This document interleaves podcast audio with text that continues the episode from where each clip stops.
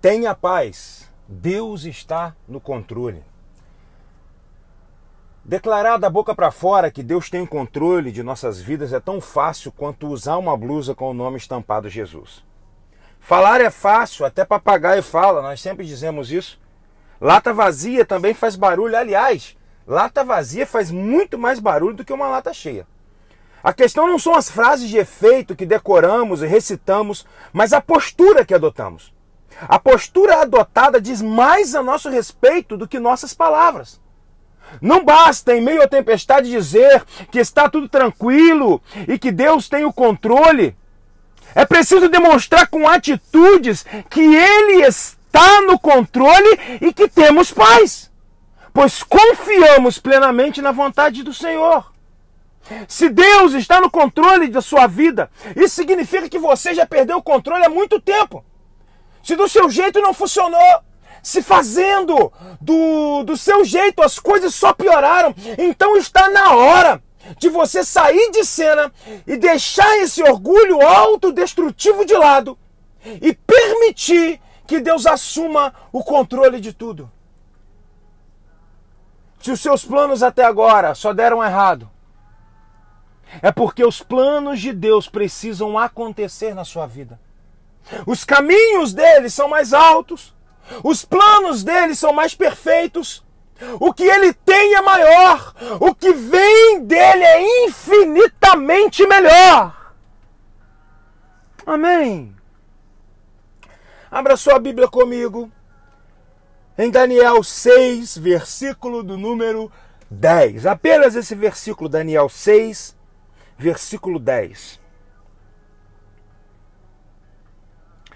Diz assim a palavra: quando Daniel soube que o rei tinha assinado a ordem, voltou para casa. No andar de cima havia um quarto com janelas que davam para Jerusalém. Daniel abriu as janelas, ajoelhou-se e orou, dando graças ao seu Deus. Ele costumava fazer isso três vezes por dia. O rei Dario, o rei de todo o império babilônico, de um império próspero, poderoso em guerra, poderoso em economia, o centro do mundo atual, o centro do mundo naquela época, resolveu nomear 120 governadores para conduzir o povo, para dividir o seu governo sobre o povo. E acima desses governadores, ele nomeou três supervisores. E Daniel era um desses supervisores. Daniel estava incumbido de supervisionar os 120 governadores que estavam sobre o povo, se estavam fazendo bem o trabalho, se eram honestos, se as coisas estavam acontecendo da maneira correta, se estava prosperando. Daniel, aquele jovem que foi levado escravizado para a Babilônia. O jovem que a palavra diz que era um jovem de um homem de espírito excelente. Agora supervisionava de escravo a supervisor dos governadores. E começa então a articulação desses governadores para derrubar Daniel. Porque o rei estava pensando, devido a todo o valor, a todo o talento, a tudo que Daniel vinha fazendo, estava pensando em colocar Daniel sozinho como governador sobre todo o império babilônico. Então os governadores começaram a articular algo para derrubar Daniel. E sabiam que não havia como pegar, porque Daniel era um homem excelente em tudo que fazia. Não havia rastro, não era corrupto, não era negligente, então não havia como pegar Daniel. Então eles criaram uma artimanha demoníaca e levaram até o rei Dario, dizendo: Olha, rei, porque o Senhor não faz um decreto proibindo a adoração a qualquer outro Deus que não seja o Senhor?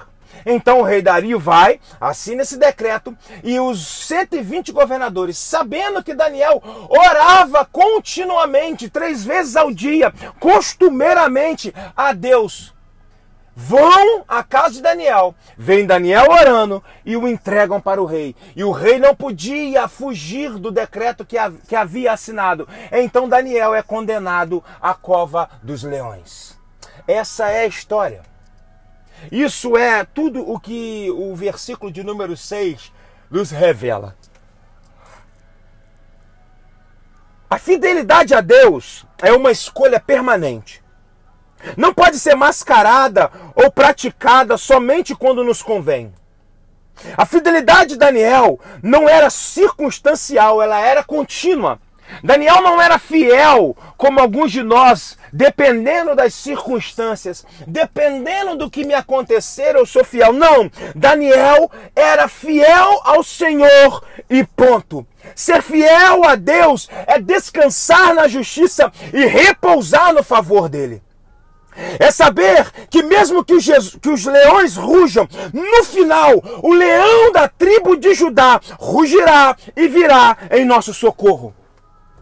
Não há momento mais especial para se provar a fidelidade de Deus do que em meio à guerra. É quando tudo se apresenta contrário a nós que a fidelidade nos sustém. A fidelidade alimenta na paz. A fidelidade alimentada na paz nos mantém de pé em meio à guerra. Quem é fiel a Deus assume os riscos do seu compromisso com Deus. Não se acovarda, não se esconde, mas declara publicamente sua fidelidade a Deus, haja o que houver. Me permita repartir rápido com você duas atitudes a serem tomadas em tempos de guerra. A primeira delas é acreditar que Deus é a nossa paz e socorro. Daniel sabia da trama, mas foi buscar a segurança e a dependência na intimidade com Deus. Daniel não vai tomar satisfação com o rei Dario ou com os governadores da Babilônia. Tampouco foi tirar satisfação com aqueles que o perseguiam. Daniel sabia quem era o seu Deus, conhecia o quão poderoso o Senhor era. Daniel não abre a sua boca para se defender diante dos homens. Ele entra no secreto e busca em Deus o refúgio.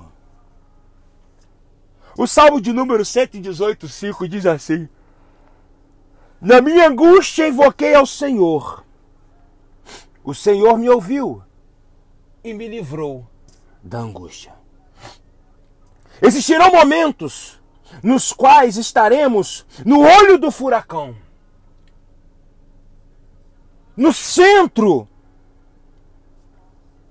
dos problemas, no meio do mar revolto, dentro da cova dos leões. É necessário, é nesse momento que nossa fé e fidelidade precisam se erguer. É quando tudo se apresenta contrário a no, que a nossa fé nos mantém de pé, atribulados, mas não angustiados, perplexos, mas não desanimados, perseguidos, mas não desamparados, abatidos, mas não destruídos. Quem te ama vai com você até a porta da cova. Quem armou para você vai com você até a porta da cova, mas lá dentro só Deus e você, só quem tem intimidade sobrevive à cova e sai dela para governar. A cova não pode lhe destruir, ela te promoverá. Segunda atitude: permaneça conectado com Deus, haja o que houver. Existem pessoas que dizem ter fé, mas quando o mínimo problema se apresenta em suas vidas, sua fé se mostra fraca e ineficaz. Entram em desespero, pensam em desistir, começam até a planejar, arquitetar uma bela desculpa para retroceder. Quando tudo que precisam é alimentar ainda mais a fé, é entrar no lugar secreto e buscar em Deus força e paz. Se você entrar no lugar secreto, se você continuar a sua frequência de intimidade com Deus, Deus vai entrar na cova dos leões e eles terão de jejuar e você terá um extraordinário livramento da parte de Deus. Sentir angústia não significa e não é sinal de fraqueza. Em Mateus 26, 38, Jesus, quando chega em certo momento da sua história, ele sente o coração tão angustiado que ele se retira ao lugar secreto, ao Getsemane, para orar. Até Jesus sentiu angústia. A questão não é estar angustiado ou não, mas qual a nossa ação quando isso acontece.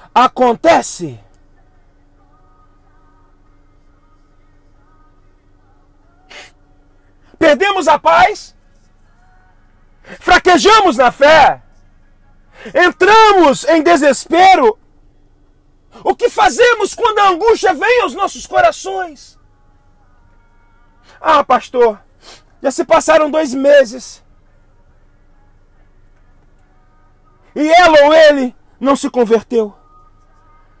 Já se passaram, pastor, dois meses e as coisas ainda não melhoraram. Já se passaram dois meses e a porta não se abriu. A sentença favorável não saiu. A doença não regrediu. Ei, abra os seus olhos e veja.